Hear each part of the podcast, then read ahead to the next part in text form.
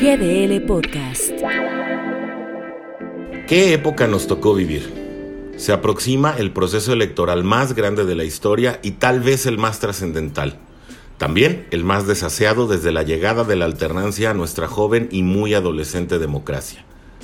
Nunca antes se había visto algún presidente descalificar con tanta energía e insistencia a la autoridad electoral, especialmente tras el malgasto del capital político con el que gozaba el partido de gobierno previo al inicio de las campañas. Sin embargo, el fin de estas descalificaciones parece alejarse de un sentido democrático, mientras los intereses electoreros y la adicción al poder figuran como sus principales motivadores.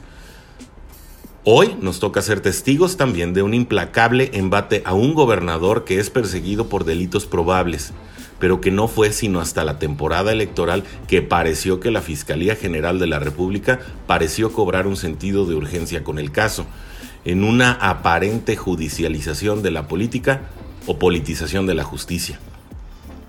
El uso de la función pública con fin electoral no es nuevo en México. Apenas en la elección pasada, el entonces candidato Ricardo Anaya sufrió un fuerte golpe a través de una denuncia que se dio como cierta ante la opinión pública, pero que al descargarse las pruebas, por supuesto, después de la elección y también después del daño electoral, concluyó con un clásico de la justicia de nuestro país. El histórico, usted disculpe.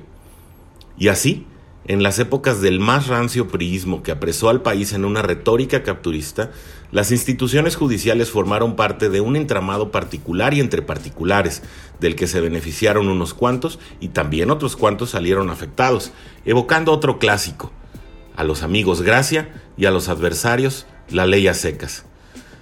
El caso del gobernador Francisco Javier García Cabeza de Vaca rebasa por mucho lo vivido en otras épocas y lo recordado por quienes las vivimos, especialmente por la magnitud a la que se pretende llevar el caso, buscando una inusitada y pobremente fundada desaparición de poderes a fin de lograr su cometido. Finalmente, la del 2021 será una elección mancillada por la institución presidencial que incluso sacó de sus casillas al propio director del INE, que públicamente ha llegado a considerar la anulación de la elección porque simplemente el presidente no se ha cansado de incidir en ella para favorecer a su partido de gobierno, de descalificar un día sí y otro también a la autoridad y de causar un encono revanchista incluso previo a la elección como si ya conocieran que el resultado no les favorecerá, por lo menos como lo tenían pensado. López Obrador ya no es el mismo que cuando era candidato. La sonrisa espontánea y a veces cínica ha desaparecido y ahora luce ofuscado y un tanto desencajado en ocasiones. Finalmente, no es fácil aparecer a diario frente a todos y no sufrir todo tipo de desgaste. Esto, aunado a los malos resultados de la administración, pone en la mesa para una contienda mucho más cerrada de lo que pensábamos apenas unos meses atrás. Un escenario que no le gusta al presidente, que le resulta incómodo y del cual parece estarse curando en salud. Vaya agitación la que se vive hoy, demasiado para unas elecciones intermedias que de antemano sabemos serán distintas a todas las demás sin embargo, marcadas por una incertidumbre única y un encono casi desconocido para las últimas generaciones. La buena noticia para el electorado tal vez es que las campañas se encuentran cerca de terminar. Sin embargo, y por el otro lado, parece que la máxima tensión está apenas por llegar.